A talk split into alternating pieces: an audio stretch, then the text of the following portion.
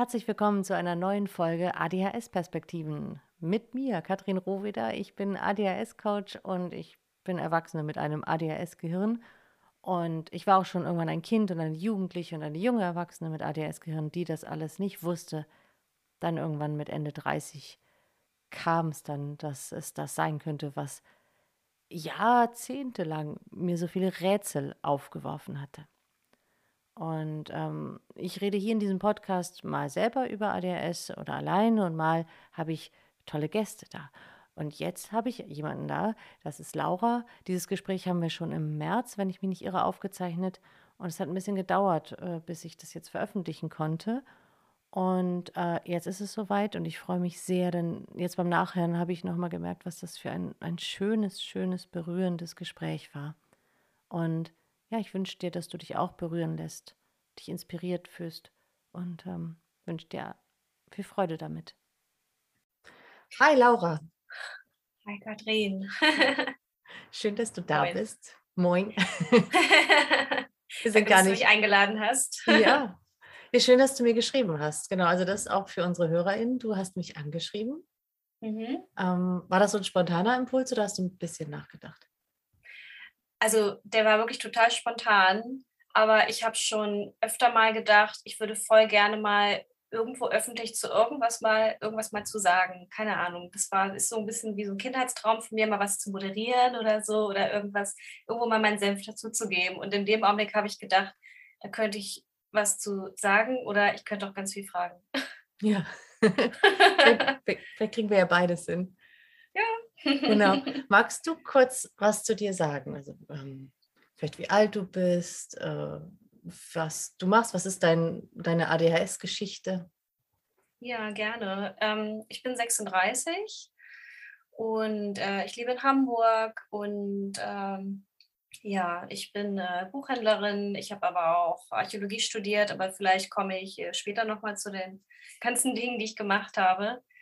Ähm, und zwar, ich kam zu der Diagnose, weil ich eigentlich schon seit Jahren damit kämpfe, dass ich ständig so furchtbar erschöpft bin und einfach keiner rausgefunden hat bisher oder naja, also nie, nie was rausgefunden hat, was, was mit mir nicht stimmt, weil meine ganzen Werte waren immer ganz toll und die meinten immer, sie sind ja auch so fit und so jung und ich konnte mir das irgendwann einfach nicht mehr erklären. Und dann habe ich jetzt äh, nach, weiß nicht, glaube ich so sechs Jahre ungefähr ähm, ähm, eine, eine Überweisung zum, äh, zum äh, Psychotherapeuten bekommen und ähm, der hat mich drei Stunden seziert. Das war echt super, super lange. Und äh, kam man, dann kam halt am Ende raus, dass er halt sagt, der, also für mich sind sie 1A ADHS-Kandidat. ich war, also ich war völlig von den Socken. Weil das habe ich, hab ich überhaupt nicht erwartet. Ich dachte, jetzt kommt sowas wie Burnout oder Depression oder weiß ich auch nicht, Kindheitstrauma, so versteckte Sachen vielleicht, die man sonst nicht so weiß. Ähm, ja. Und ähm, genau, ich habe im Leben halt auch schon so, so super viel gemacht und versucht mich immer ja selbst auch so zu finden und ähm, mich irgendwie auch immer so glücklich wie es geht zu machen. Also wie gesagt, ich habe ähm, habe Archäologie erst studiert, dann ähm, habe ich eine Buchhandelsausbildung gemacht. Ähm, dann bin ich, ich bin zigmal umgezogen, war erst in, also ich komme aus Braunschweig, ich bin nach Hannover, ich bin nach Göttingen, dann bin ich nach Hamburg und innerhalb dieser Städte auch immer wieder mal umgezogen. Ähm, genau, und in Hamburg habe ich dann erstmal gejobbt und dann habe ich ein Illustrationsstudium begonnen und habe das, ich weiß gar nicht, wie lange ich studiert habe, ähm, seit 2013 und dann jetzt bis 2021. Ähm, und ich habe, also in Anführungszeichen, halt nur meinen Bachelor. Ich habe einfach nicht mehr geschafft. ich habe halt super viel gejobbt. Ich habe halt selbst finanziert studiert. Und ähm, ich dachte auch immer, ich bin einfach so müde, weil ich so viel mache. Aber als ich das Studium abgeschlossen habe, war ich müder als je zuvor. Und ähm, mein äh, ja, Therapeut meinte halt zu mir, ähm, ja, weil ihre Jagd nach Dopamin jetzt einfach mal aufgehört hat. Und jetzt sinke ich sozusagen wieder zurück. Also das sind so Dinge, die jetzt in meinem Kopf auch ein bisschen kreisen. So. Also ich gucke so rückblickend auf Situationen und frage mich halt, was davon war jetzt also dann die Krankheit und was war vielleicht auch, weil ich vielleicht einfach auch so erschöpft war oder überlastet. Ja, das ist, glaube ich, so grob meine, meine Geschichte, wenn ich nicht was ausgelassen habe. Also, hm. ja, das, das weiß ich natürlich nicht. ähm, okay, also sechs Jahre warst du auf der Suche nach einer Antwort auf deine Erschöpfung. Ja, sehr ja. lange, ja. Und was kannst du nochmal, ich würde gerne so, ich habe ein bisschen mitgeschrieben, so die einzelnen Sachen abgehen. Du hast gesagt, immer so erschöpft. Mhm. Erzähl mal, erzähl mal mal, was du damit meinst. Hm, ich finde, also ich fand vor allen Dingen nach einer Weile ähm, jede, jede, jede Tätigkeit von, von Arbeit einfach so ähm, so furchtbar ermüdend. Also ich brauchte danach auch äh, Ruhe und dass ich keine Menschen sehe. Ich brauchte äh, auch immer gerne viel Dunkelheit. Also ich mochte nicht gern so viel äh, irgendwo sein, wo es so hell ist. Und ähm, ja, liegen. Ich liege auch super gern auf dem Boden. ich finde das total entspannt.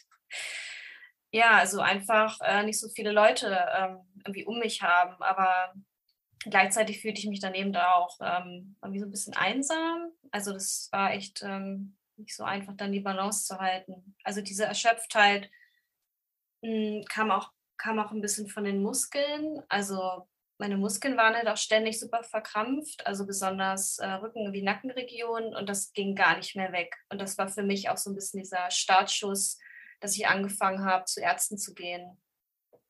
Also, weil ich habe konnte meinen Nacken nicht mehr richtig, kann bis heute meinen mein Nacken nicht richtig drehen.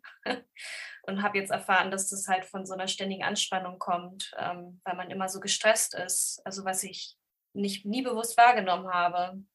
Also, also jedenfalls nicht so wie heute, wie jetzt, wo ich das weiß, woran es halt äh, offenbar liegt. Genau, wenn du jetzt sagst, du weißt, woran es liegt und du hast jetzt diese Diagnose, mhm. ist damit jetzt also was ist dann passiert und ist damit auch eine Veränderung angetreten? Ja, also ich finde jetzt schon, wenn ich ähm, ähm, durch Situationen gehe, dass ich da viel entspannter dran gehe. Ähm, ich arbeite, arbeite halt viel mit Menschen und irgendwie dadurch, dass ich das weiß, kann ich mir irgendwie selber sagen, ja, das ist, ähm, das bist nicht das heißt, es bist nicht du, aber das ist nicht schlimm. Du weißt jetzt irgendwie, du kannst damit nicht so gut umgehen und tritt ein bisschen Schritt zurück. Ähm, oder nimm dir jetzt mal eine Auszeit oder setz dich jetzt mal hin und schließ mal kurz die Augen. Das habe ich mir früher gar nicht so erlaubt. Und jetzt habe ich den Eindruck, dass, also, dass ich das viel mehr mir selbst geben kann, weil ich einfach jetzt weiß, dass ich das also wirklich brauche. Und dass das eben nicht nur mich ausklinken ist, dass ich jetzt irgendwie äh, kurz irgendwie faul bin oder mir mehr Pausen gönne als andere, weil weiß nicht, auf der Arbeit wollen ja alle die gleich lang Pause haben, aber dass das jetzt einfach ganz wichtig für mich ist, weil ich sonst gar nicht weiterarbeiten kann oder überhaupt irgendwas schaffen kann. Ich finde, das hat äh, enorm viel verändert, ja. Also, was, was ich höre, ist, dass, ähm, dass du dir das vorher, Dinge, die du gebraucht hättest, nicht erlaubt hast und dass du mit der Diagnose, der Bestätigung und wahrscheinlich dem Sammeln auch so ein bisschen von, von Wissen darüber, was das bedeutet, dir eher gestattest, das zu tun, was dir gut tut und auch auf Reaktion, mhm. auf Dinge schon anders reagierst, die dich vorher vielleicht noch so ein bisschen fertig gemacht hätten. Das richtig ja, verstanden? Genau, wirklich so ist es. Ja. Ich hatte auch neulich eine Begegnung mit ein paar ähm, ehemaligen Studienfreundinnen, und früher war ich, ich weiß auch nicht, egal ob ich die Leute auch schon länger kannte. Ich meine, das sind nicht welche, die ich jetzt äh, ständig sehe, aber halt so kenne. Aber trotzdem bin ich da immer ein bisschen nervös gewesen. Und ich hatte das, ich hatte den Eindruck, ich konnte jetzt so ganz entspannter irgendwie durchgehen, weil ich einfach gedacht habe, ja, ähm, du musst nicht nervös sein. Das ist, das ist einfach so eine Daueranspannung, die du eh hast. Und jetzt bist du hier mit Leuten, die du kennst, du brauchst jetzt nicht ähm, nervös sein. Es gibt andere Situationen, wo es sich vielleicht mehr lohnt, gestresst zu sein. Und da habe ich schon gemerkt, dass das enorm viel gebracht hat. Ich fühlte mich auch irgendwie viel, viel ruhiger. Ja. Ah, okay, also hat, hat dann, ähm, war dein, dein Stress über die Situation sozusagen auf die Anspannung noch was draufgesetzt sozusagen. Und jetzt ist das vielleicht ein, so ein Körpergefühl oder so und, und du gehst da anders ran, oder? Ja, ich gehe da, ich glaube, ich gehe da einfach anders ran. Also es ist natürlich immer noch so ein bisschen da, aber ich kann das einfach vom Kopf her viel besser abschalten oder mhm. einfach, weil ich es mir erklären kann. Ich finde sowieso Sachen, wenn ich weiß, wie die funktionieren, dann bin ich immer gleich, ja, einfach entspannter dabei. Ähm, ja, so wie ja. man Gefühle eigentlich auch nicht richtig unterdrücken sollte, sondern einfach so tun sollte, so als ob die so durch einen durchfließen. Äh, das habe ich erst, vor ganz kurzer Zeit gelernt, also schon vor der, also vor der Diagnose, das ist ja noch nicht so lange her. Aber ähm, dass es auch total viel bringt. Also überhaupt äh, ADHS, da haben ja auch viel Probleme oder häufiger mit Emotionskontrolle, so wie ich das jetzt bisher gelernt habe. Und da würde ich mich auch total einordnen. Also schwer, also Trauer und Wut und Enttäuschung und ja, das alles halt, ähm, das heißt zu unterdrücken, aber so normal zu regulieren. Genau, und mit dieser Form von Gefühle durchfließen lassen und mir zu erklären, die wollen, die wollen gesehen werden und einmal kurz erleben und dann ist es eben ähm, auch wieder gut, dann ist dieser erste Stressrausch vorbei. Das, also das hilft mir schon sehr. Ja. Voll schön, gut, ja. Und sag mal, 1a ADHS, äh, was hat der Therapeut gesagt, 1a-Kandidatin oder so. Ähm, ja. Magst du mal sagen oder was du glaubst, wie er, woran er das festgemacht hat, als er dich da drei Stunden seziert hat? Das war für mich ja so überraschend. Also ähm, ich glaube, es lag an ganz vielen Fragen aus der, aus der Schulzeit. Also er hat mich ganz viel also dazu gefragt, wie ich als Kind war. Und ähm, ich war als Kind zum Beispiel ganz äh, zurückgezogen, ganz schüchtern und ich war aber auch ständig gelangweilt und gleichzeitig total ähm, unruhig. Also es war ganz schwierig für mich selber, mich auch zu beschäftigen. Es hat mich immer alles sehr, das war immer wie so ein stressiges Gefühl so auf der Brust. Also sowas, was mich einfach ähm, ja, einfach so hibbelig gemacht hat, aber nicht so wie diese Kinder, die dann irgendwie so schreien und irgendwie rumspringen. So kannte ich das eher von, von, von früher mit der, also von denen mit der Diagnose ADHS, sondern eher so ein bisschen im, implodiert vielleicht. Äh, ja, und ähm, dass ich auch vor allen Dingen ähm, mich in der Schule mal ganz viel angestrengt habe, aber ich habe hm, keine guten Noten bekommen. Also mein Bruder war auch ein Jahr jünger und hatte immer Einsen und ich hatte immer so Dreien in der Grundschule. Das fand ich ganz, ganz deprimierend. Also ähm, ich hatte immer Nachhilfeunterricht und genau, und auch ähm, bis heute weiß ich echt nicht, wie ich mein Abitur geschafft habe. es war jetzt nicht die schlimmste Note, aber es war mit so viel Anstrengung und so viel Leid wirklich verbunden. Ich kann es gar nicht anders beschreiben. Es war so wirklich zerschmetternd anstrengend. Ich habe immer länger gebraucht als alle anderen. Ich habe längere Texte nicht so gut verstanden und besonders diese, diese ganz äh, tricky gestellten Textaufgaben sind für mich bis heute auch noch, also das, das ist der Albtraum. Also, mhm. ja. wenn ich sowas bis heute machen muss, oh Gott. Ja. Ich denke, daran hat er das vor allen Dingen festgemacht und auch ein bisschen wohl die Beschreibung meiner Eltern. Der meinte, da sieht er wohl Tendenzen, das kann er natürlich nicht sagen, aber ja, allein was ich so Signifikantes über sie erwähnt habe. Mhm. mhm. Ja. Ja. Ja, das finde ich ganz schön, dass er damit geguckt hat, weil das ja, das ist ja selten, es fällt ja nicht vom Himmel, sondern das ist ja genetisch veranlagt. Und wenn das, wenn Leute immer nur selbst mhm. abgetastet werden oder abgetestet, ähm, das macht es ja leichter. Ne? Es ist eher so schwer zu differenzieren von anderen Gründen, weswegen man vielleicht ähm, Schwierigkeiten hat, sich zu konzentrieren oder mit Emotionen oder so.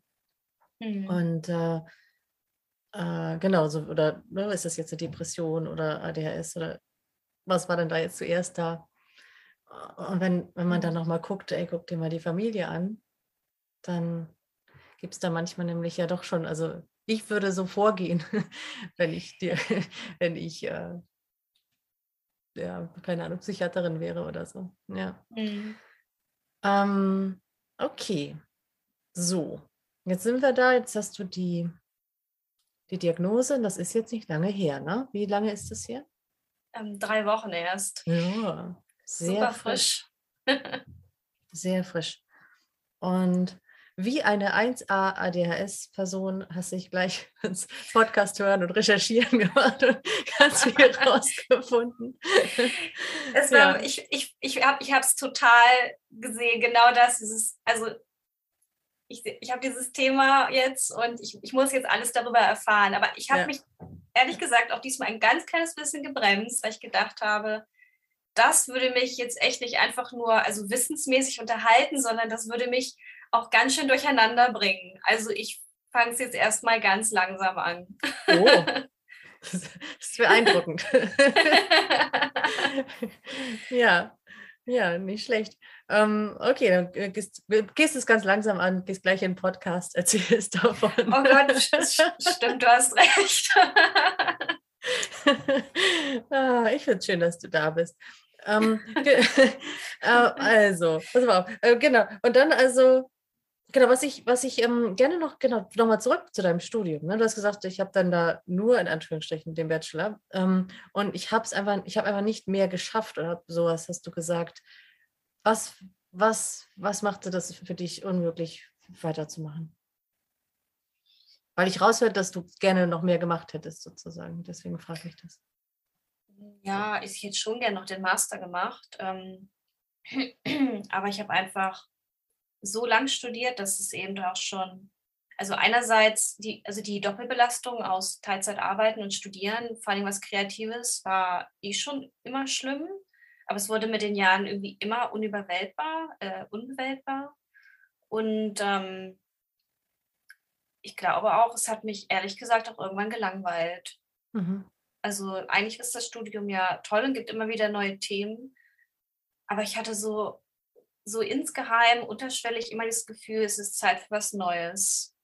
Ich muss irgendwas Neues anfangen. Und ähm, also, obwohl ich schon immer gern gezeichnet habe, dachte ich, muss jetzt irgendein, weiß ich auch nicht, Next Level, irgendwas draufsetzen, irgendwas ähnliches machen, vielleicht auch was anderes Kreatives. Dann habe ich auch gedacht, ich vielleicht mal ein Buch schreibe oder wieder fotografieren anfange. Das habe ich nie so richtig für intensiviert. Oder ja, oder ich habe mir jetzt ein Musikinstrument gekauft. ja, und jetzt mache ich ein bisschen, bisschen Musik erstmal. Was hast du dir denn für ein Musikinstrument gekauft? Eine Ukulele. Ah, sehr schön. Ja, das Tolle an der Ukulele ist, dass man ja recht schnell loslegen kann, ne? man so schnell erste Erfolge. Ja, das ist ich, sehr gut für ungeduldige Menschen wie, mm, wie mich. Oder ja. ADHS war ja auch wohl, ja. also was ich bisher gehört habe. ja. Ja. Ja, ich habe auch, ich habe auch eine Ukulele. Nein, nicht Jahren, wirklich. Ja, ja, ich habe dann auch ganz viel vor ein paar Jahren angefangen zu spielen, aber das natürlich dann irgendwie so ein bisschen vergessen. Und jetzt letztens hatte ich so, also schon ein bisschen her, ein sehr starkes Bedürfnis, ein Klavier zu haben, also dann äh, so ein E-Piano oder sowas in der Wohnung. Ähm, und habe ich gesagt, nee, Katrin, du hast ein Instrument zu Hause. Wenn du das regelmäßig spielst, da bin ich echt stolz drauf, dass ich das gemacht habe. Ich habe gesagt, nein, du nimmst die Ukulele, stellst du jetzt wieder irgendwo hin oder legst sie hin, dass du sie regelmäßig nimmst. Und wenn du das wirklich eine Weile machst, dann kannst du mal überlegen, ob du ein Klavier kriegst. Vorher nicht. Weil ich hatte zwischenzeitlich auch ein Schlagzeug und das war richtig gut. Schlagzeugspielen hat mir richtig gut getan, aber da habe ich noch auf dem Land gelebt. Äh, das könnte ich jetzt hier meinen Nachbarn nicht antun. Mm Na, und äh, aber so dieses, dieses rhythmische äh, Schlagzeug hat mich richtig, da wusste ich noch nichts von ADHS, richtig runtergebracht. Mhm. Ähm, genau, aber die Ukulele bringt mich auch jedes Mal runter, auch wenn ich es nicht wirklich kann. Aber das, was ich mache. Ja, also genau. Das, das ist so witzig, dass du das mit, den, mit, den, mit dem Schlagzeug erzählst, weil es gab so einen Musiktraum, den ich irgendwie ganz lange schon habe, aber der so schwierig ist zu erfüllen. Also ich würde so gerne Taiko trommeln, diese mhm. japanischen Trommeln. Mhm. Weil wenn ich das höre, ich habe das Gefühl, das fährt mir durch Mark und Bein. Ich finde das so, also irgendwie entspannend und irgendwie ganz anregend zugleich. Und aber das kann man halt nur da spielen, wo die die halt da haben. Also das, man kann da immer nur irgendwo hingehen, wo dann man mit der Gruppe spielt. Man kann das halt nicht zu Hause machen und das hat mich immer so enttäuscht, dass das gar nicht geht. ja. Schön nee. zu Hause da diese fetten Trommeln schlagen. Sehr gut. Ja, ja aber ja, stelle ich mir ganz toll vor, ist das sehr körperlich. So. Ja, es ist fast Sport, ja. auch mhm. ein bisschen Tanz, also mhm. ist so ein bisschen Akrobatik auch dabei. Ja. Also ja. richtig toll. Ähm, okay, und ähm, genau, wir hatten ja auch so ein bisschen dieses Vorgespräch. Mhm. Und das ist jetzt auch nochmal gesagt, dass du jetzt irgendwie gar nicht so weißt, auch rückblickend, was ist jetzt was. Und du hast ja. zu mir, als wir telefoniert hatten, gesagt, was ist jetzt meine ADHS, was ist, was bin ich, was ist mein Charakter? Und eben hast du nochmal sogar gesagt, dass das Wort, was ist die Krankheit gewesen? Mhm. Und was ist, was war ich oder so? Mhm. Und das hat mich so ein bisschen aufhorchen lassen, weil ähm, ich mich viel mit Leuten darüber unterhalte. Also wie als, als was bezeichnet jemand ADHS? Und ist das was, ist das, das so, dass du das gerade so wahrnimmst für dich, dass das eine Krankheit ist oder war oder ja? Ähm, ehrlich gesagt habe ich das als allererstes nicht als Krankheit gesehen, habe aber ein paar Tage darauf rumgekaut, wie ich es nennen soll. Hm. Ich dachte erst vielleicht irgendwie eine, irgendwie eine, also es ist ja eigentlich eine Fehlentwicklung im Gehirn, soweit ich weiß. Ich bin mir nicht so ganz sicher. Das ist ja Ansichts, also es nennt sich eine Entwicklungsverzögerung, sozusagen eine, ah, eine neurobiologische so. Entwicklungsverzögerung. Das gibt es ja auch bei Kindern, die zum Beispiel, ich bin ja auch Logopädin, die haben dann Sprachentwicklungsverzögerungen und, und kommen dann vielleicht sp später in die Sprache oder hm, so, ne? Oder haben dann mit Grammatik Schwierigkeiten und so. Mhm. Ähm, und, und es ist immer die Frage, ist das eigentlich was, ist das eine, sind wir auf einem Spektrum und ist es eine Diversität, die es gibt? Und da gibt es halt irgendwie Ausprägungen in alle Richtungen. Mhm. Und, ähm, und hat es vielleicht sogar eine evolutionäre Funktion, die halt in der heutigen Welt etwas schwieriger ist. Und, und liegt es eher daran, dass wenn wir in unserer Welt leben, in der wir so gerade leben, die meisten Menschen, hm, die Wege finden, also das Leben leben können, was da uns aktiviert, dass wir dann nicht eigentlich ganz, ganz tolle, viele schöne, tolle Sachen machen können und auch besondere Stärken haben. Ähm, und das ist eher dieses, dieses zu versuchen, jahrelang reinzupassen in das, was die Mehrheit macht, dass das eher das ist, was das so schwer macht und was es zu einem Problem werden lässt, sozusagen. Aber das ist aber auch da wieder, wenn ich das so, das so sage, es ist ja super unterschiedlich ausgeprägt. Mhm. Darum, also ich maße mir nicht an, zu, zu wissen, ob jetzt jemand der da ganz, ganz stark darunter leidet, einfach nur das finden muss, was ihn begeistert und dann geht alles super. Ne? Also das wäre ein bisschen anmaßen, das zu, zu, sagen. So. Und, und, und doch ist das was, wo viele drüber nachdenken. Wie ist das, wie braucht das Gehirn einfach was anderes? Braucht es andere, ähm, eine andere Umgebung bei sich zu Hause? Braucht es einen anderen Job, äh, an, ähm, eine Art mit sich selber umzugehen, um immer wieder ja eher in diesem Dopamin-Flow zu bleiben. Mhm. Und, und läuft es dann nicht vielleicht sogar ganz gut. Genau. Und gleichzeitig ist es aber für viele total hilfreich zu sagen, ich sehe das als, als eine Krankheit für mich. Mhm. Das, ja. ja, ich würde es nicht so, also wirklich nicht so gerne als, als Krankheit bezeichnen. Das war halt einfach für mich jetzt so, ja, ich weiß nicht, wie ich es nennen soll, ehrlich gesagt. Aber okay ich würde es gerne, ehrlich gesagt, als was sehen, so, ähm, dass es, also einfach, ja, ein Teil von mir klingt jetzt vielleicht ein bisschen abgedroschen, aber das ist es irgendwie und damit gehe ich jetzt irgendwie um. Aber es wäre trotzdem ganz schön, wenn ich mal mich ein bisschen entspannter fühlen würde. Das wäre super. Und das kann ich ja bestimmt auch lernen, hoffentlich. Ja, dass ich ein bisschen runterkomme und ähm, ja. Ja. Ähm, ich schreibe mir das nochmal auf, da können wir vielleicht gleich nochmal drauf zurückkommen. Mhm. Ähm, genau, du hattest ja eben aber dieses überlegt, weil jetzt gerade empfindest du das noch nicht so ganz als Teil von dir, sondern du versuchst rauszufinden, was war denn ADHS, was ist ADHS und was ist mein Charakter. Mhm. Was würde das, was macht das für dich unterschiedlich, wenn du jetzt einen bestimmten Aspekt, eine Situation nimmst oder was dir oft passiert ist in deiner Vergangenheit, was würde den Unterschied machen, zu sagen, das ist das eine oder das andere?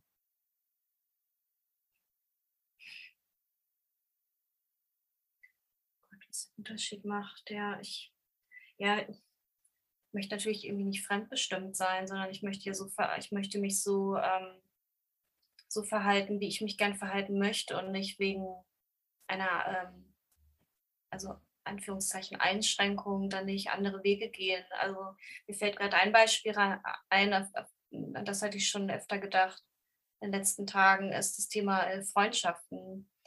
Ähm, ich finde, fand es schon immer schwierig, ähm, die zu halten. Also es kostet mich immer so, so furchtbar viel Kraft und jetzt habe ich erfahren, dass das ähm, auch ein typisches Merkmal von ADHS-Lern ist, dass das, ja, genau, dieses ähm, sich permanent, äh, also permanent regelmäßig melden und Freundschaften zu pflegen und dass man akzeptieren muss, dass sie sich langsam aufbauen. Ähm, mir war das gar nicht klar, dass ich das so sehe, aber ich habe dann gedacht, ja, genau so ist es. Ich habe immer gedacht, das muss einfach gleich gut funktionieren und dann ist es einfach da und man sieht sich mal eine Weile nicht und dann, wenn man sich wieder sieht, ist alles okay. Und es gibt auch manche, mit denen das klappt und original alle meine Freunde, die ich heute habe, sind auch exakt so. Also wir können uns länger nicht sehen und dann wieder und ist alles, alles in Ordnung. Aber wenn ich neuere kennenlerne, ist ganz schwierig. Die müssen sich schon reinhängen. die Armen. Also ja. ich würde schon gerne da ein bisschen mehr gegensteuern, also dass ich weiß, dass ich mich so verhalte, wie ich mich eigentlich verhalten würde, auch wenn, ja, vielleicht hast du recht, also dass, dass, dass ich das noch nicht so ganz als ein Teil von mir ansehe. Ja. Also bist du noch so da zu gucken, was, wie wäre mein Leben also ohne ADHS? Wer ah ja, das, das spule ich gerade viel durch, ja. Oder auch mhm. Vergangenes auf jeden Fall, Schulleistung auf jeden Fall. Ja. Genau. Ich fühle mich, halt, fühl mich nicht dumm. Also ich kann so viel aufnehmen. Ich bin so interessiert an so vielen. Ne? Aber es ist einfach unmöglich, das alles zu behalten und mich zu konzentrieren. Vor allen Dingen, also verliere ich dieses Wissen immer so schnell wieder.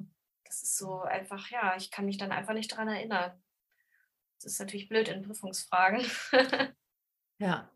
ja. Klassiker. Ja, ja genau. Ähm, auf, ah, nein, soll ich da irgendwas sagen? Wo habe ich da? Ich wollte irgendwo vorher, vorletzter, vor drei Sätzen wollte ich einsteigen. Oh no. ähm, wir müssen leider nochmal die Aufzeichnung anhören. Mhm. Genau, gegensteuern. Ähm, du hast gesagt, du willst nicht fremdbestimmt sein, du willst nicht gegensteuern, mhm. du möchtest gerne gegensteuern, du willst wegen einer, in Anführungsstrichen, Einschränkung nicht andere Wege gehen müssen. Klingt auch nicht so einfach. ja, nee, klingt nicht einfach, ne? Mhm. Ähm, was findest du denn, wie es sein sollte?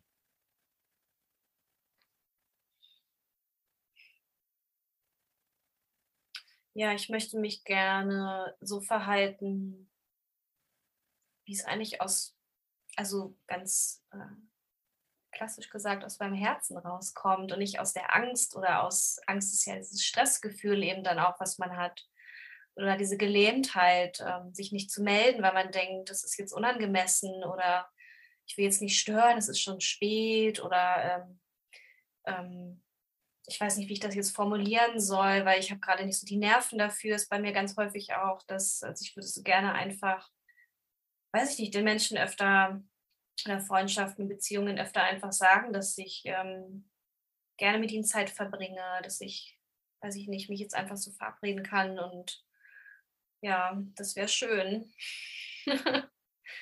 ja, dass es einfach alles so aus mir rauskommt, so spontaner, obwohl ich auch gut manchmal spontan sein kann, dann ist es wieder dieser Dopaminrausch, aber das ist dann immer nur so von kurzer Zeit und dann bin ich wieder ganz erschöpft. Also typisch für mich ist auch, dass ich manchmal mit jemandem irgendwie was ganz Tolles erlebe, einen tollen Tag habe oder so und dann kann ich mich dann wochenlang nicht melden, weil ich einfach irgendwie platt bin davon. ja, es wäre schön, wenn das mal nicht so wäre. Ja. Einfach ich selbst sein natürlich. Also ich glaube, dass da irgendwo was irgendwie noch ein bisschen pureres in mir eigentlich drin wäre, ja. ohne ähm, ADHS. Oder wir müssen uns einfach mehr die Hände reichen. Also so stelle ich mir das jetzt gerade ein bisschen vor, wie so ein neuer Mitbewohner. Hm. Naja, da ist ja eigentlich immer schon ein Mitbewohner gewesen. Ja, stimmt, aber ich weiß jetzt, dass er die ganze Zeit da war in seiner kleinen Luke. hast vorher hast du so gegen Geister, gegen Gespenster gekämpft und jetzt ist es, weißt du, das, was ja. da war. Ja, genau. Und jetzt ist es, ist es da. Hm. Ja, und ich höre so in dem, dass du so gesagt hast, so einmal raus am Anfang, ne, die Diagnose war voll, voll wichtig. Ähm, es hat mir auch ähm, eben so, so Antworten geschenkt. Und andererseits bist du jetzt wie in so einem, so einem klassischen Prozess, auch wie so, bei, wenn man ADHS was ich entdeckt, durchlaufen nicht viele so diese klassischen Phasen der, nicht wenige, die klassischen Phasen der Trauer ja auch. Ne? Mhm. Und dass da jetzt dann ja auch, auch uh, so einiges in dir los ist, was so ja Mist. Ich habe hab einen Mitbewohner, der hat jetzt einen Namen gekriegt. Ähm, und so einerseits ist es schön, das jetzt zu wissen. Und jetzt muss ich mich aber mit dem auseinandersetzen, weil das ist doch einer, der zieht nicht aus. Hm. Ja, genau. Genau, ich war auch die ersten zwei, drei Tage auch richtig traurig. Also es war richtig, also ja, es hat mich äh, echt runtergezogen. Also ich habe auch ein bisschen geweint und gedacht, Mist, jetzt, ähm, ich habe vor allen Dingen gedacht, ich werde mich, ich werde mich also niemals entspannt fühlen können. Oh. Und das war immer ja so mein Ziel, dass ich mal mich nicht so erschöpft fühle und also ich war auch beim, beim Arzt wegen also Schlafstörungen, die habe ich schon super lange. Ich wache halt immer irgendwann früh morgens auf und kann nicht mehr einschlafen. Und ich dachte jetzt, no, jetzt weiß ich, jetzt geht es nie wieder weg. Jetzt ist das was, was fest ist. Das ist nicht nur einfach irgendwie Magnesiummangel. das, ähm, damit muss ich jetzt leben.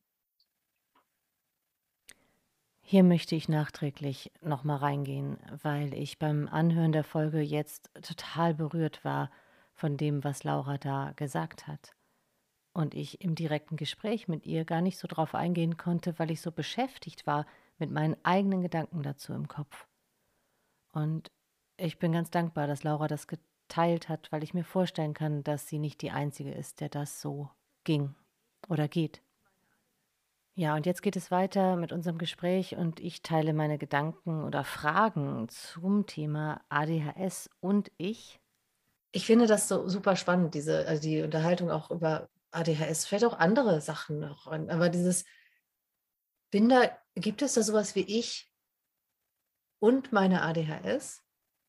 Das wird ja auch ganz oft gesagt, ne? your ADHD doesn't define you. Damit soll so heißen, du bist mit irgendwas nicht besser oder schlechter. Mhm. Und gleichzeitig haben wir ja nicht irgendwie einen Hut auf, der ADHS heißt. das, sondern, sondern das ist ja, also manchmal ist es ja, ist ja mein Gehirn, das sind ja alles ich. Und ich gehe mit mir selber um und ich gehe mit mir durch die Welt. Oh, und ich finde es schön. das hat mich gerade im umgehauen. Sag mal, schön. ja, was, was, was, wie, was hat das mit dir gemacht? Ja, mein Gehirn bin ja ich. Also das ist nichts anderes. Aber jetzt habe ich gerade ein bisschen begriffen, dass das ja, also alles ich war. Und dass es ja eigentlich dann keine andere Form von mir je gegeben hat, die ich auch irgendwie nicht rauskitzeln kann. Also dieses purere Ich, was ohne ADHS wäre, sondern wenn das ähm, Gehirn, also mein, also mein Charakter ist, dann, dann war das alles immer ich und dann werde ich das halt auch immer, immer bleiben.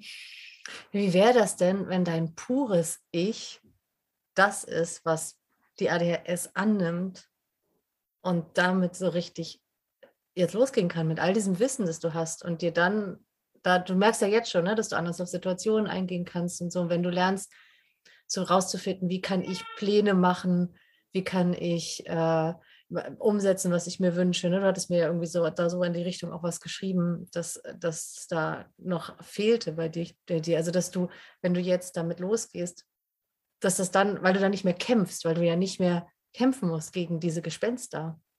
Hm, ja, genau. Ja, also berufsmäßig bin ich auf jeden Fall noch nicht da, wo ich hin möchte, also hm. oder, oder karrieretechnisch. Ja. Wobei ich immer, wobei ich auch gar nicht ganz genau weiß, also was es ist, aber es ist ein bisschen entspannter und ist ein bisschen besser bezahlt. das ist doch schon mal eine Richtung. ja. ja. Ja. Ja, aber dieses, genau, ich glaube, dass das würde ich dir wünschen, dass du, dass du dahin kommst, dieses, dieses pure Ich darin erkennst, dass du das alles bist und sein darfst oder dass du das annimmst irgendwann. Das ist ja aber ein Prozess. Mhm. Also, dass du daraus und, und dadurch, da, du, da müssen wir, glaube ich, manchmal da durchgehen und sagen, Mist, wenn das mal nicht so gewesen wäre, oder wenn das, wie hätte, was ist denn da alles ADHS gewesen? Ähm, und dann das aber zu nehmen und in, im, im Hier und Jetzt, äh, weil das ist das, die Vergangenheit ist ja längst vorbei. Und, und, ähm, und wir können auch, so wie wir sagen, die ADHS definiert mich nicht, können wir vielleicht auch versuchen, so dass die Vergangenheit mich nicht so stark definiert, sondern ich kann ja neue Schritte gehen, Dinge lernen, anders zu machen, indem ich eben über ADHS lerne und und mhm. guck, was da für mich passt. Und was, was bringt denn mein Dopamin in Gang? So, ohne dass ich völlig äh, fertig bin. wie, kann ich, wie kann ich lernen, damit zu haushalten auch oder so?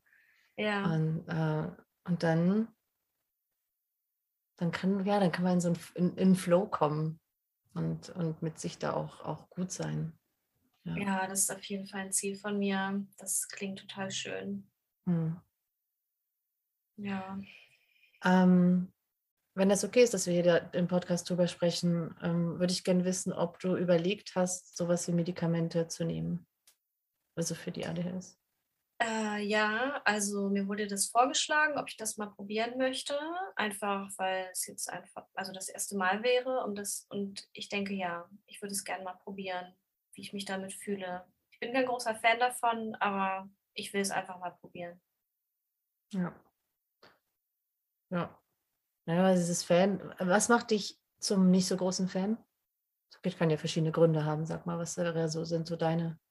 Hm, ja, ich mag nicht so gerne ähm, das Gefühl, eigentlich, dass mich was chemisch beeinflusst, obwohl wir ja ständig irgendwie unter Chemie stehen, ne, das ganze Leben lang. Ich meine, selbst wenn ich ein Glas Wein trinke, stehe ich ja auch unter was.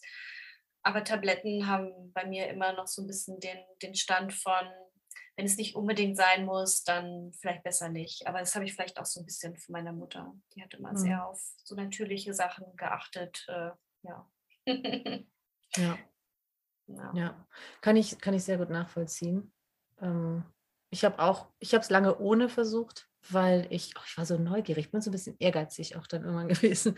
Ja, es war eh so kompliziert der Weg dahin und dann habe ich gesagt, mir jetzt auch egal, ich probiere es jetzt ohne und habe ja auch total viel dadurch verändert. Also die, gerade ähm, was ich so gemacht habe, um achtsam in meinem Denken zu werden, hat ganz viel verändert, wie ich auf Situationen eingehe, mit Menschen umgehe, wie ich bemerke, was ich tue und so weiter.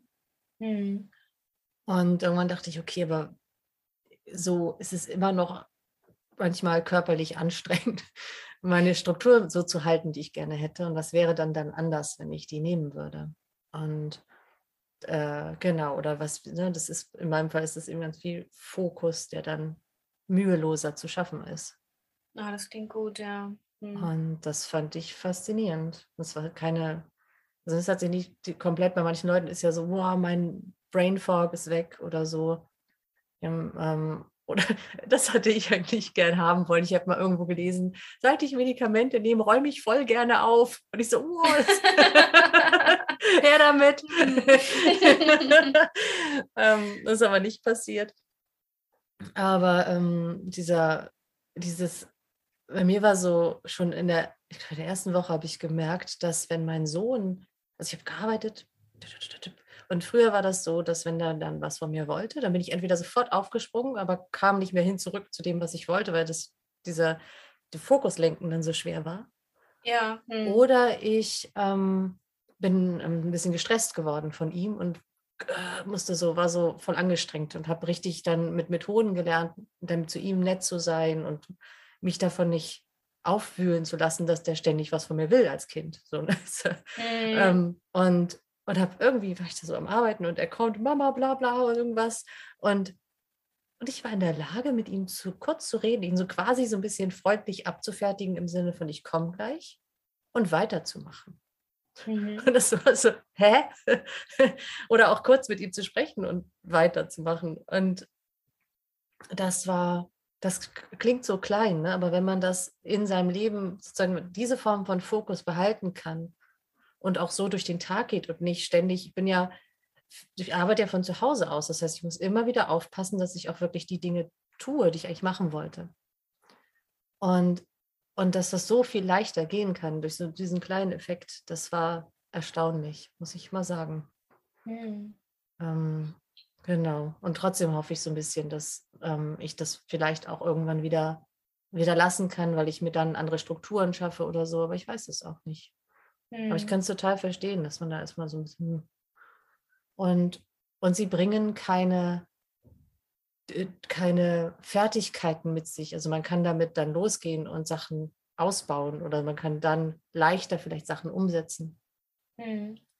Aber ähm, trotzdem musst du dir Sachen wieder erlernen oder überhaupt erlernen, die du ein Leben lang nicht erlernen konntest, weil du ja diese Entwicklungsverzögerung hattest sozusagen, wo du bestimmte, mhm. diese exekutiven Funktionen nicht ausbauen konntest. Ne?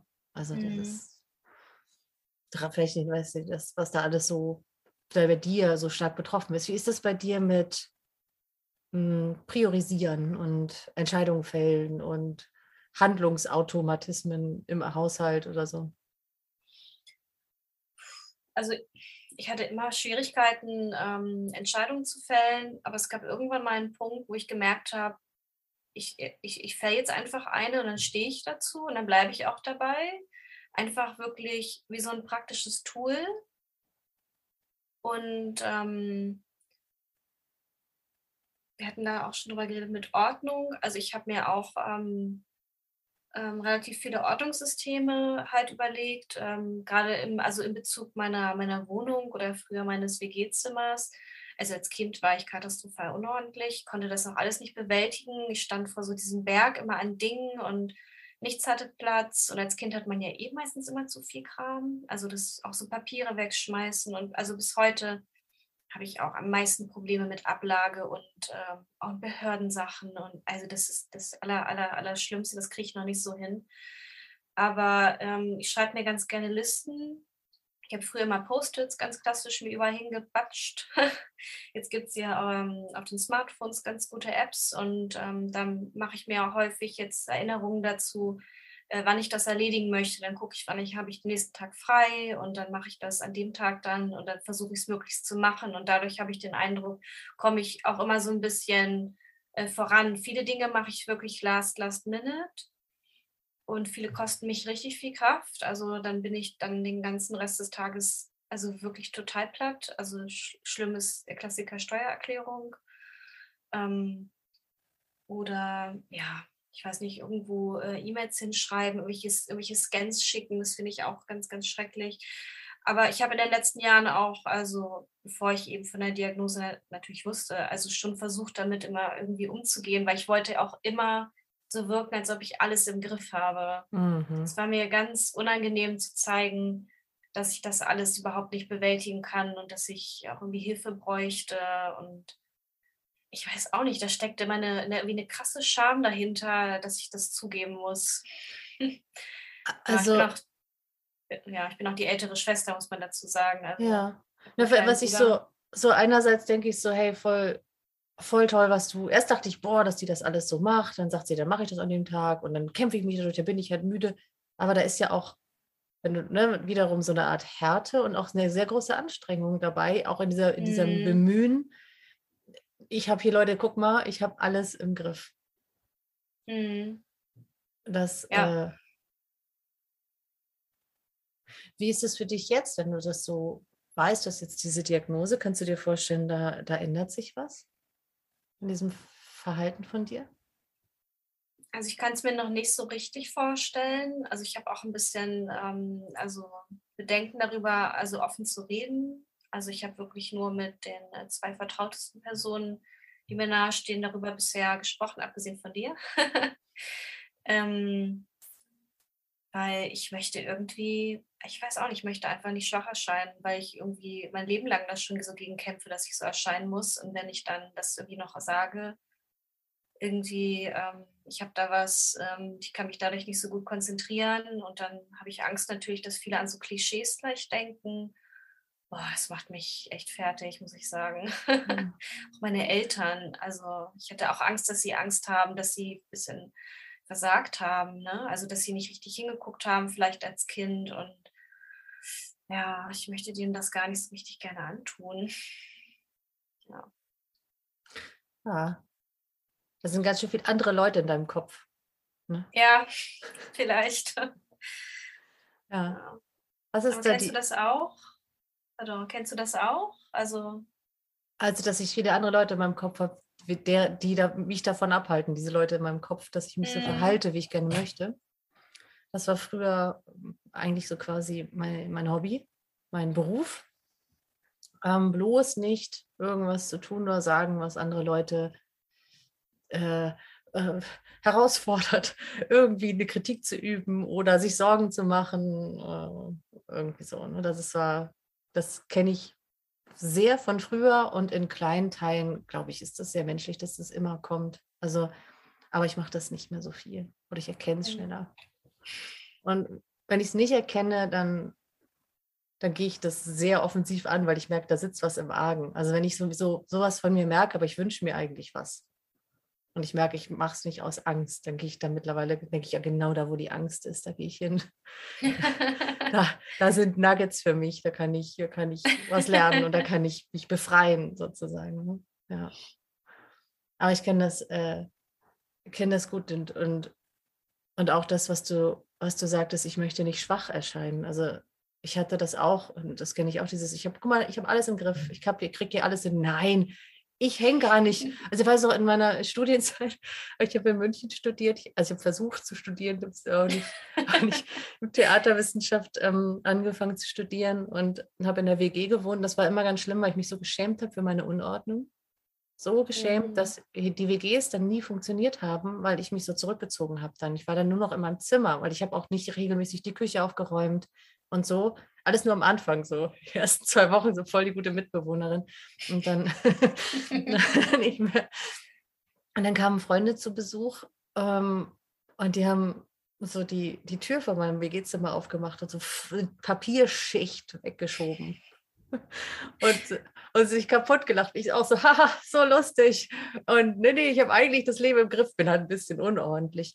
Und, äh, und äh, das, das äh, das hat ja irgendwann war das ja sogar dazu geführt, dass ich dachte, ey, was ist denn hier los? Und dann habe ich meine Antwort im Messi-Sein gefunden, weil ich dachte, das muss es sein, mhm. muss Messi sein, weil ich bin ja auch manchmal unglücklich und traurig und habe mich nicht immer geliebt gefühlt. Und das, also ist meine Unordnung was Psychologisches gewesen, habe ich gedacht. Und ähm, dass das aber die ADHS war, das, äh, das hätte ich da, wäre ich da erstmal überhaupt nicht drauf gekommen. Mhm. Ähm, da ist damals die Therapeutin drauf gekommen, zu der ich gegangen bin. Und ich habe aber immer auch mit meiner Unordnung, ich, ich, ich, wollte immer so stark scheinen, wollte das so tun, auch als ich, ich hatte mit meinen Jobs alles im Griff, im Haushalt alles im Griff. Und wenn du jetzt, genau, und das hast du jetzt auch gesagt, und dann jetzt hast du gesagt, du magst nicht schwach erscheinen, wenn du jetzt vielleicht anders damit umgehst. Was würde das für dich bedeuten? Also, oder was glaubst du, wie musst du auf die Leute jetzt zugehen, wenn du mal was nicht schaffst und jetzt aber ja im Hinterkopf weißt, ich habe diese Diagnose? Also wenn ich, also pardon, wenn die das, wenn die das wissen, also wenn ich ihnen das sage, naja, oder? Also ich hatte eigentlich gedacht, also ich hatte gedacht, wie, wie ist das, wenn du jetzt, ob du vielleicht weicher zu dir bist, das war eigentlich so mein Gedanke, wenn du jetzt weißt, es ist ADHS und ich muss nicht mehr so tun, als kriege ich alles hin. Und dein Kopf ist aber gleich dazu gesprungen, dass du dachtest, ich muss denen von ADHS erzählen. Mhm. Und das sind ja zwei verschiedene Sachen. Und dann dachte ich, okay, ähm, darum habe ich die Frage gestellt, die ich jetzt auch schon wieder vergessen habe. Ähm, wie, ähm, vielleicht gehen wir nochmal dahin. Wie ist das so einfach nur für dich selbst? Also dieses, ich muss das schaffen, ich muss hier alles hinkriegen. Kannst du da mit dir schon mal ein bisschen anders sein jetzt? Selbst wenn du es nach außen hin vielleicht noch nicht kannst? Hm, also zu mir selber schon ein bisschen besser. Also wie gesagt, ein bisschen mehr Pausen und ähm, auch, dass ich mich einfach richtig bewusst rausnehme, mich nicht so fühle, als würde ich mich aus Situationen rausstehlen. Also das schon, aber ich kann mir das noch gar nicht so richtig vorstellen, so mit anderen. Ich finde es ganz schwierig, so eine weiche Seite zu zeigen. Und das ist, ähm, ist mir schon von einer Weile mal ein bisschen bewusst gewor geworden. Ich dachte mal, ich wäre so voll der ja, was heißt vor der weiche Typ, aber eigentlich bin ich ganz schön hart. also so wie ich mich gebe, einfach sehr hm, perfektionistisch und ähm, ich, ich lasse Leute sehen, was sie denken, dass es halt irgendwie genug ist, dass sie genug über mich wissen, aber anderes, was halt einen oder was mich eben wirklich bewegt oder jetzt halt eben mit äh, ADHS oder wenn ich mich so fühle, als ob ich irgendwie nie meine Ziele erreiche, das, das kehre ich echt so runter. Also das ähm, unter den Teppich, das darf keiner sehen. Also ich, puh, ich glaube, die meisten würden mich gar nicht so richtig wiedererkennen. Das ist ja schon, ja, das kann ich mir überhaupt nicht vorstellen. Ja. Hm. Die meisten würden mich gar nicht wiedererkennen. Und oft ist das ja unsere Angst. Also was macht, was macht dir da so Angst, anders zu sein vor den anderen? Ja, wenn man Schwäche zeigt, ist man halt viel angreifbarer. Hm. Das war halt schon immer so mein Verteidigungspunkt hm. natürlich. Also ja, also ich war halt eben auch als Kind ähm, ganz anders. Ich ich glaube, vielleicht kommt das daher. Ich war, also wie gesagt, total ruhig und äh, verträumt und ähm, vor allen Dingen wurde ich äh, super gerne äh, geärgert von meinem Bruder oder von auch manchmal äh, anderen Kindern. Ich war irgendwie so ein Typ, also ich will jetzt nicht sagen, ich bin jetzt das super Mobbing-Opfer gewesen, aber irgendwie konnte ich mich nicht so gut wehren oder mir fiel das irgendwie schwer, mich, mich selbst zu verteidigen. Und ich weiß noch, es gab irgendwann dann so einen Punkt als, äh, als Teenager, wo dann äh, ich mir irgendwie gesagt habe, so, ich, ich gebe jetzt nichts mehr her. Also das, da hatten sich, weiß nicht, irgendwie Freundinnen mit mir verkracht und es gab nicht mal einen richtigen Grund dafür. Und ich fand das so blöd, dass ich mir gesagt habe, ich, ich ziehe das jetzt hier alleine durch. Also egal, wer irgendwie in mein Leben kommt, ich, ähm, ich ähm, ich stehe irgendwie zu mir selbst, ich zeige mich irgendwie hart und keiner kann mich mehr verletzen. Das weiß ich, klingt jetzt wie aus einem schlechten Film, aber genau so war es. Also, ja, also aber in, danke dafür, dass du das sagst, ja. Also in dem Film habe ich aber genau drin gesteckt. Also dann waren wir vielleicht auch beide in dem gleichen, in einer Serie. Serie. ähm, also ich weiß natürlich bei mir vielleicht nicht durchs Ärgern, ich weiß es gar nicht so genau, aber jetzt habe ich auch, ich habe mich auch super hart gemacht. Ich weiß das auch mal, als ich so 17 war, hat ein Kumpel gesagt, hey Katrin, du tust immer so tough, aber wir, wir mögen dich trotzdem. Oh, sehr ich freundlich. Glaub, ja, ich glaube, ich habe Jahr, Jahrzehnte versucht, das aufzubrechen. Also auch mein Weg auf die Schauspielschule und so, ne? immer an daran zu kommen, mit mehr und mehr Menschen mich so zu zeigen, wie ich bin, in, diese, in das Pure zu gehen. Du hast ja von dem Puren gesprochen. Mhm. Und, und das ist auch, und du hast ja auch davon gesprochen, dass du gerne mal entspannter sein willst, weil ich stelle mir das jetzt auch für dich auch anstrengend vor. So diese Mauer oder diese Rüstung mit dir rumzutragen oder, oder auch, was, was ist da, wie, wie gut hast du Zugang zu dir selbst eigentlich, wenn, wenn du, wenn das gar nicht so, diese Schwäche nicht so da sein darf, wie ist das? Hm. Also so mit mir selbst, also am besten bin ich eh mit mir selbst, wenn ich äh, alleine bin. Also mhm. da bin ich auch, ähm, da denke ich immer, ich bin so richtig der, die Erwachsene geworden, die man, wo man als Kind das vielleicht auch schon gesehen hat. Also ich, ich, ich lese, ich mache, weiß ich auch nicht, gucke irgendwelche ähm, Animationsfilme an und ähm, über alles rund um Japan und äh, ich, ich, ich koche total gerne super irre Sachen und weiß ich nicht, ein bisschen nerdy vielleicht. Mhm. ja, also ja, wenn ich mit mir alleine bin, dann geht das am allerbesten, geht das. Zugang zu finden. Ja, oder, ja. Aber wenn, wenn ich mit anderen zusammen bin, ähm, habe ich das Gefühl, ich muss das immer so ein bisschen aufrechterhalten. Cool sein, tough sein oder irgendwie irgendwie eine Person, zu, man, zu der man so ein bisschen zumindest, was heißt, aufschauen kann, aber wo man so ein bisschen denkt, so die hat, die ist cool, die hat es im Griff oder. Hm. Ja klar, das ist ja, wenn man selber das Gefühl hat, man hat es nicht im Griff, das soll, sollen die anderen das schön denken, dann, dann fühlt ja, man sich genau. wieder, wieder, in, in, wieder gut. Also dann wird man nicht ständig so dran erinnert. Ich glaube, ja, ja. Genau, das ist der, das ist der Trick. Mhm. Genau, und der super Trick ist, dass wenn du jetzt ähm, mit diesem Wissen, das du jetzt hast, dahin kommst, dass du selber das Gefühl hast, du hast es im Griff. Mhm. Und zwar nicht im Sinne von, ich krieg alles hin, sondern im Sinne von, es haut mich nicht um, was ich nicht hinkriege und ich, ähm, ich weiß, wie ich, wie ich möglichst vieles von dem, was mir wichtig ist in meinem Leben, in meinem Leben haben kann, sozusagen. Ähm, mhm. Oder dieses im, Dinge im Griff haben kann ja auch sein, dass, dass irgendwas da sein darf. Ne? Oder auch eine große Emotion oder eine Schwäche. Ähm, wenn ich nicht das Gefühl habe, dass das was Schlimmes ist oder ich mich darin verliere oder so, dann, dann, dann habe ich da auch auf eine Art im, im Griff. Mhm. Ja. Also, ja. Aber das ist das, was, was ich auch immer wichtig finde, auch mit meiner Arbeit, die ich mache. Ähm, nur weil ich ganz, ganz viel gelernt habe für mich und weil ich viel verändert habe und weil ich mit Leuten arbeite, die was verändern wollen, heißt das nicht, dass ich immer alles hinkriege oder immer weiß, was, was zu tun ist oder so. Oder, äh, oder niemals irgendwie denke, ich, ich weiß gar nicht weiter oder so. Und, aber das hält halt nicht so lange an. So, das ist ja dann vielleicht dann der Unterschied. Aber das darf da sein. Ah, also ja, erstens, okay. ich gehe mhm. damit super viel in Kontakt mittlerweile. Und da habe ich sehr ausgewählte Menschen für.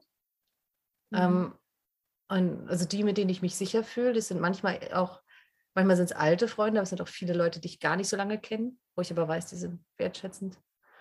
Und dann, und das ist dieser Unterschied, äh, ist, ist hauptsächlich ja darum, dass man weiß, wo man, wie man da wieder rauskommt, sozusagen. Und, und dass man das immer weiß, dass das geht. Und dann das für mich ein Gefühl von Dinge im Griff haben. Hm. Ah, das ist ja. auch gut. Hm. Ja. ja, sich auch einfach gut selbst zu kennen und zu wissen, wie man auf was reagiert und wie man dann wieder darauf, also danach handelt. Stimmt, das ist auch eine gute Philosophie. Kann man sich das immer noch selbst sagen, also dass man sich selbst ganz gut äh, ja, im Griff hat. Ja, also das Witzige ist, das Gefühl von Kontrolle und im Griff haben stellt sich ein, wenn man es nicht, wenn man die Kontrolle und den Griff gar nicht mehr so braucht. Also mhm. ist ja, mhm. Weil eigentlich haben wir, wie viel Kontrolle haben wir denn überhaupt? Also über andere sowieso schon mal nicht. Und mhm. über uns bedingt, sondern, also, ja, kann ich einfach mal so stehen lassen. ja. Ja. Also wir haben jetzt wahrscheinlich schon wieder so eine Stunde, ich weiß nicht, wann wir mhm, wirklich auf, auf Aufnahme geguckt haben.